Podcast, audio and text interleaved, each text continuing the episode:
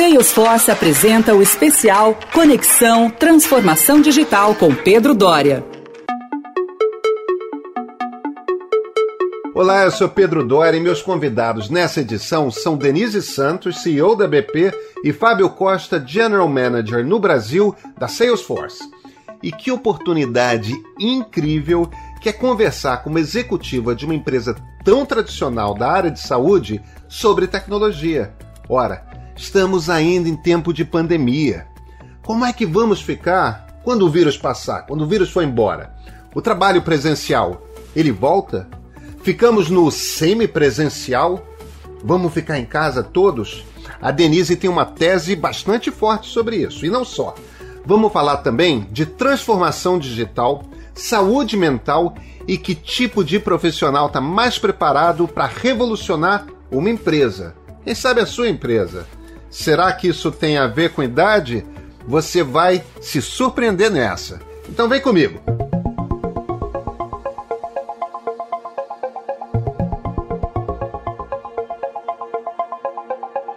Denise, a gente está numa fase curiosa da, da pandemia, que é o arco final. Quantidade grande de brasileiros já vacinados, e eu tenho uma pergunta específica para você que trabalha diretamente com saúde, que é o seguinte: e aí? É hora de começar a voltar para o escritório? É, é uma pergunta que a gente tem debatido todos os dias. Apesar da BP ser, uh, ser uma, uma, uma, empresa de serviço essencial, claro que a grande maioria dos nossos colaboradores nunca saíram para fazer home office.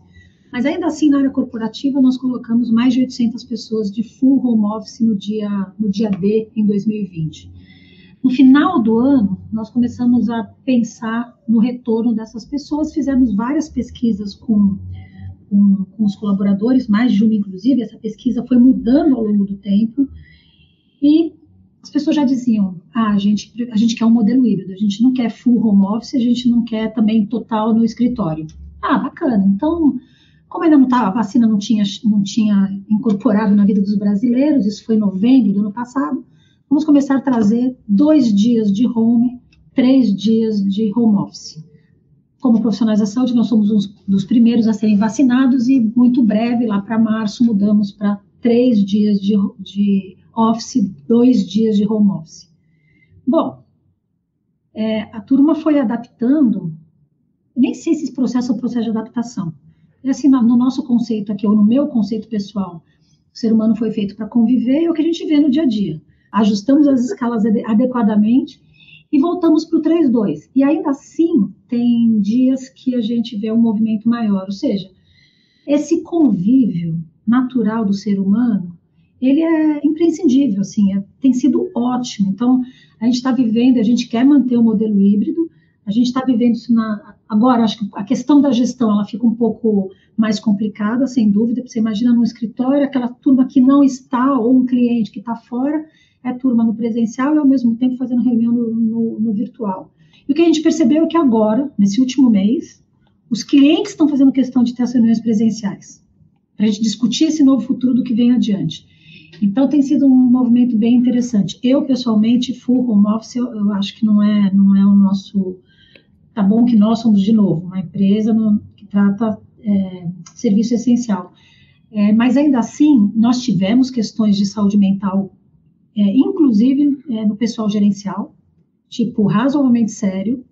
E interessante, viu, pessoal? Tem gente que falou assim para mim, Denise, eu queria que a minha casa voltasse a ser minha casa. Quando eu ah, chego ah, em casa, eu estou em casa. Então, estou em casa, estou com meus filhos, estou com a minha família, é um momento de descompressão, um momento e estava tava, outro dia, eu e o Fábio estávamos conversando, ah, puxa, é, o home office não dá nem espaço para a gente fazer aquele break do café. A gente emenda uma reunião na outra, vai até sei lá que horas do. E fica essa confusão de casa com escritório. E a gente percebeu que, do ponto de vista de saúde, também não, é, tem, tem reflexo. Tem reflexo. Fábio, você que por conta da Salesforce meio que tem o pulso do mercado, né? Que você fala com toda sorte de setores, os principais executivos. Como é que você está vendo no mercado em geral essa questão? Pedro, pegando um gancho no que a Denise falou, o último comentário dela, me lembrou uma frase, eu até tenho uma caixinha aqui na entrada da minha casa, super bonitinha, né, que diz o seguinte: "Mi casa és tu casa", né? E isso é exatamente o que deixou de acontecer. As pessoas não querem que mais mi casa seja tu casa. Mi casa é mi casa. Na verdade, na minha casa, eu quero fazer as coisas que me interessam, né? Minha casa é propriedade minha, eu reino na minha casa. Reino nos horários, reino na dinâmica e assim por diante. Isso foi profundamente transformado agora no, nos últimos um ano e meio. Agora, quando a gente olha para os setores de produção, eu diria que claramente a gente vê, não só no Brasil, mas também lá fora, por exemplo, o setor financeiro muito orientado a voltar para o antigo, para a antiga forma de se trabalhar, sem nenhuma restrição. Então a gente vê presidentes de grandes instituições financeiras americanas, por exemplo, na verdade não orientando, mas cobrando o retorno, que os funcionários não só estejam no escritório, mas que também falem com seus clientes pessoalmente e não por videoconferência. Obviamente na costa oeste, principalmente na área de tecnologia, é, a percepção é de que as coisas não vão ser como eram antes. Então, as empresas, como têm é, já no DNA delas o uso da tecnologia para fazer as vendas, para fazer as interações, naturalmente é, acreditam que o modelo vai se perpetuar e a gente vai ter, por exemplo, como no modelo da BP, dois ou três dias em casa e os outros dias, no caso, no escritório. Agora, o que, que eu vejo? Quando você fala com os clientes pelo vídeo, é muito diferente de você falar, naturalmente, no processo de venda, de transações, de você falar pessoalmente. E a gente vive, modo geral, eu vou dizer aqui, tentar extrapolar, que não é só no Brasil, mas globalmente, uma crise de confiança. E a partir do momento que você tem uma capacidade de leitura do seu interlocutor muito baixa ou menor, baixa comparada com a sua possibilidade de leitura numa interação pessoal, é natural que quando você tem uma situação mais sensível, mais complexa, que o próprio cliente tenha a intenção ou prefira fazer uma interação pessoal. Por quê? A leitura dele, naturalmente, de você, da situação, da negociação, é muito mais profunda, é muito melhor. Então, eu diria que, é, mesmo que a gente tenha um modelo híbrido, no caso, algumas funções provavelmente não vão escapar. Na verdade, seriam funções que trabalhavam exatamente como antigamente. Vendas, pré-vendas, suporte, ou seja, todas as interações que passam por uma negociação com o interlocutor, onde você tem que estabelecer uma relação e tem que é, fazer essa relação numa base em confiança. Então, eu diria que a gente tem um belo desafio aí pela frente, e o mercado todo ainda está em dúvida, Pedro, mas eu diria que esse mercado híbrido vai acontecer, com mais ou menos intensidade, dependendo dos segmentos em que você está falando, mas algumas funções provavelmente voltam ao estado anterior, aquelas funções que dependem muito de interação humana. Eu queria continuar falando de gente, porque quando a gente fala de tecnologia, com frequência demais a gente esquece que a gente não tinha que estar falando de, de software e de hardware, mas de gente, porque é o pedaço-chave aqui. Denise, transformação digital em saúde é um troço que sacoalha as empresas, principalmente quando você tem que lidar, como é o caso da BP, com um tipo de mão de obra que é profundamente qualificada. Né? O nível de qualificação tem que ser lá em cima na, na quantidade de cursos. É, não dá para um médico não ser uma pessoa profundamente qualificada. Agora, ao mesmo tempo, você tem que se adaptar a inovações tecnológicas que andam com uma velocidade imensa como é que você pega a equipe desse nível de qualificação, qualifica ela para as novidades que estão acontecendo e vai adaptando de forma que a empresa esteja sempre na crista da onda da tecnologia? Eu vou até abrir um pouco mais esse leque de, de, de pessoas. A gente costuma dizer que dentro de um, de um hub de saúde, e aí dentro de um, de um complexo hospitalar como o nosso, você tem um mini Brasil lá dentro operando. É isso que você tem o, o super high conhecedor do tema, PhD de alguma especialidade ou de alguma de algumas especialidades dentro da PP, que é o médico. Você tem o capitão porteiro que recebe, que faz parte da experiência do seu cliente na entrada da, da, da, da casa no primeiro momento. Então já tem aí uma complexidade de é, questões de, comunica de comunicações diferentes para cada público. Que a gente tem, tem visto é, quando a gente fala de inovação, as pessoas atrelam uh, geralmente conectado diretamente à tecnologia, não necessariamente o é. A tecnologia tem que ser o meio, não o fim. Mas a tecnologia ela muda os hábitos, né? Muda a forma de pensar e de, de se comportar. Então, não, a gente acha que não dá para fazer um processo de transformação digital que não esteja junto uma cultura também digital. Isso passa por, por um envolvimento é, e engajamento dos, das equipes multidisciplinares o tempo inteiro, né? Então, vou dar um exemplo. Primeiro, para falar de transformação digital, tem um, um, processo estruturante que muitas vezes eu vejo as empresas pularem ele. Tem que ser sistemas adequados, tem que ter uma interoperabilidade para plugar sistemas de uma forma simples, é, quando fala de jornada do cliente, tem, o digital as pessoas associam ao virtual, mas não necessariamente. O digital pode estar intra empresa e você fazer ter um fluxo realmente é, sem uma esteira, sem ruído no processo de, do, da linha de cuidado como um todo. Então, a gente tem trabalhado processo de muito tema de cultura, acelerado muito a questão de treinamento, seja via ensino à distância, sejam práticas presenciais, quando, quando a gente fala de, por exemplo, cirurgias, enfim é, e, e tra trazendo, trazendo as pessoas para participar dessa conversa. Porque também só o treinamento, uma direção também não, anda, né? E você tem razão. Você tem o médico que acabou de é, ser inserido no sistema de 30 anos, 35 anos, e aí você tende a achar que esse cara é mais tecnológico, vamos é só um parênteses, não tem esse, esse drive em nenhuma universidade ainda, nem aqui, também fora. E você tem o médico de 60 a 70 que você tende a achar que não é tecnológico que a gente já percebeu que não é bem assim. Você tem o de 70, 70, 60, 70 super tecnológico e o cara que está inserindo ainda fazendo receita e prontuário no papel. Né? Se considerar que hoje no Brasil não chega a 30% dos hospitais que têm prontuário eletrônico, tem um caminho enorme aí no nosso setor.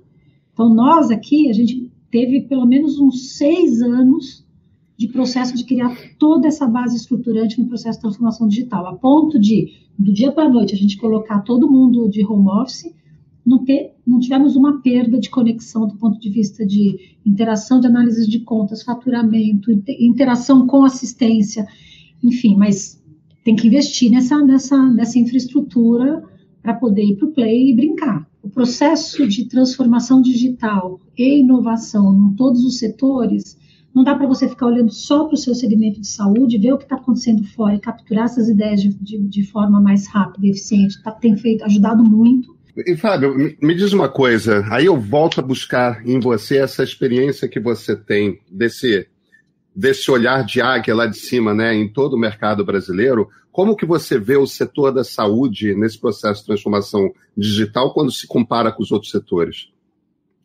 A gente, obviamente, tem outros setores é, mais à frente nesse momento, mas o que eu vejo é a maior aceleração dentre os setores hoje acontecendo no setor de saúde, em especial no Brasil, nessa transformação digital. Então, eu diria que é, tem um caminho aberto já, uma trilha que facilita uh, o caminho, que faz com que esse setor possa evitar vários erros que foram cometidos, naturalmente, e principalmente que também tenha referências muito boas do que foi feito lá fora. Né?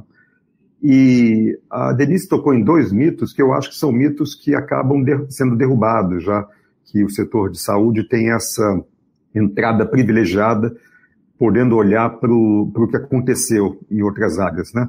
O primeiro mito que ela tocou é a questão de que transformação digital é, tem a ver com o uso de tecnologia. E ela corretamente colocou que é falso, né? tem a ver com mudança de cultura, mudança de hábito. E o segundo mito, um pouco mais, é, um pouco menos exposto hoje nos setores, que é a questão de que transformação digital é para gente jovem. E não me espanta em nada os jovens não fazendo transformação digital e os profissionais mais velhos, no caso, fazendo transformação digital, sofrendo menos com a transformação digital. Porque a transformação digital tem a ver com a capacidade de mudança e de organização. Você só muda o hábito se você conseguir se reorganizar. Se eu pegar o meu exemplo, a minha capacidade de auto-organização melhorou muito com a idade, né? Eu não era tão organizado assim no começo da minha vida. Diria que os médicos jovens têm mais, eles têm muita facilidade de usar as ferramentas. as redes sociais, etc. Agora, se organizar para ter uma vida digital é outra história. É uma questão de planejamento, execução, disciplina, que eu acho que vem mais com a idade. E isso, e um outro ponto que você colocou logo no começo, que é o fato de que é uma indústria, é verdade, representa um espelho do Brasil, como disse a Denise, mas tem um segmento que é um dos segmentos mais bem formados que a gente tem na nossa sociedade, que são dos médicos. Então, a princípio, deveria ser um segmento que, uma vez, onde, uma vez que eles entendem do que se trata, a capacidade de execução deveria ser bastante alta, bastante grande nesse setor.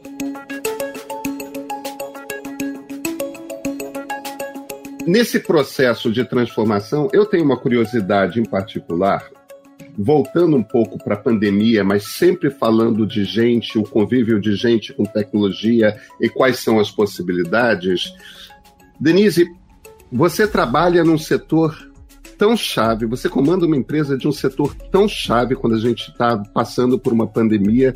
Eu tenho que te perguntar o que que uma empresa como a BP aprendeu agora já passa mais de um ano de um processo pandêmico que é, uma praga que nós estamos vivendo, né? O que, que se aprende numa coisa dessas, numa experiência dessa, que é uma experiência de vida, né? Nossa, e, e, olha, a gente, a gente brinca, né, que no setor da saúde a gente fala assim, ah, é, fase verde, profissional da saúde trabalhando. Fase laranja, profissional da saúde trabalhando. Fase vermelha, profissional... Segunda, terceira guerra mundial, profissional de saúde trabalhando. Invasão de Marte, segunda... Então, assim, foi, o processo foi muito cansativo e a, a gente já está acostumado com 24 por 7, mas foi muito cansativo conviver com essa insegurança. Mas uma coisa que colocou à prova, e foi a gente viveu isso muito intensamente, a gente, até pelo, pelo ambiente que a gente trabalha, a gente sempre treinou muito a questão de gestão de crise. Então a gente faz assim, 10 simulados de crise por ano, de incêndio, de catástrofe, de... Óbvio que a gente nunca imaginaria uma pandemia dessa relevância. Mas eu me lembro, é, Dória, que quando chegou em dezembro de 19, a gente já abriu o comitê de crise. Em janeiro de 20, todo mundo viajando, nós já estávamos com reuniões de conselho, por exemplo, de forma virtual. Então, uma coisa que ficou mais premente para a gente é que ter, ter, apesar da crise, continuar tendo o olhar de médio e longo prazo e trabalhando sua revisão de planejamento, ele é super, super importante. A gente botou mais foco nisso. Inclusive, nos a gente faz, a cada trimestre, a gente chama de reunião de negócios, que a gente junta toda a liderança da BP, a gente fazia isso presencial, hoje a gente Aliás, mês passado a gente voltou presencial, só que dividimos em duas turmas. É, a gente não deixou de fazer. A gente percebeu que é, se apavorar com a crise ia ser um. E a gente ficou apavorado várias vezes. Vocês ouviam: vai faltar oxigênio, vai faltar anestésico, vai faltar. É, o processo de colaboração foi, assim, surpreendente surpreendente. Então, na crise, as pessoas realmente se juntam e vai para a batalha. É, a gente aprendeu, sim, muito que é, tiveram oportunidades que foram aceleradas, pelo menos em 10 vezes. Então, vocês ouviram falar, por exemplo, da telemedicina. É bem verdade, parênteses aqui, que tem muita gente que acha que telemedicina é uma teleconsulta. Liga lá do seu por WhatsApp ou do seu sem plataforma conectada com prontuário eletrônico, com cadeia cadeia de suprimentos, enfim. Então essa preparação prévia foi foi muito relevante, o que fez para a gente aprender, olhar para a gente assim, realmente, gente, a gente vai ter que continuar fazendo plano de médio e longo prazo. A gente tem um plano BP 2030, que no final de 20, quando a gente foi fazer a revisão dele, a gente falou, nossa, muita coisa. A gente falava de trabalho híbrido em 19, né? E não... Eu acho que esse processo de é, ter a velocidade para implantar rotinas digitais, por exemplo, check-in antecipado, drive-thru de, de, de, exames, uh, a própria implantação da telemedicina, trazer mais o contexto de, de, de, de cuidado coordenado, foi um aprendizado incrível. A gente teve hoje muitos, muitos, muitas especialidades médicas é, que antes tinham os seus silos, começando a ter uma interconexão mais adequada por conta de estamos à frente de uma doença que a gente não sabe se vai ter um problema cardiológico depois, um problema funcional depois ou um neurológico. Então, isso eu acho que fica da pandemia e a gente tem martelado muito dentro de casa. Esse processo, a gente tem um valor que chama-se colaboração, nos leva mais longe. E esse valor foi colocado à prova antes da pandemia inúmeras vezes. Então, eu tenho brincado dentro de casa. Eu gostaria que essa colaboração continuasse fora da pandemia, porque em crise, só viver só em crise também não dá. Então, a gente ainda tem muito para aprender, viu, Dória? Muito. Eu imagino. Fábio, para uma empresa como uma Salesforce, que tem clientes como a BP, também não pode baixar essa bola no uma pandemia, né? Tem que manter o atendimento ali, porque tem que funcionar, não pode parar de funcionar e faz toda a gestão de, de, de, de clientes, de pessoal da, da equipe do hospital, tudo mais, né?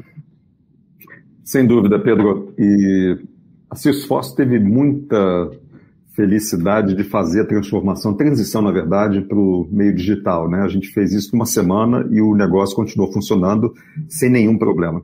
Mas voltando ao começo da nossa conversa, eu acho que a grande questão aqui no caso é como é que a gente é, entende, vai mais a fundo no dia a dia do cliente, no caso, por exemplo, da BP, porque transformação digital, de novo, não é o uso da tecnologia, mas é a transformação do modelo de negócio, que a Denise falou que está acontecendo agora.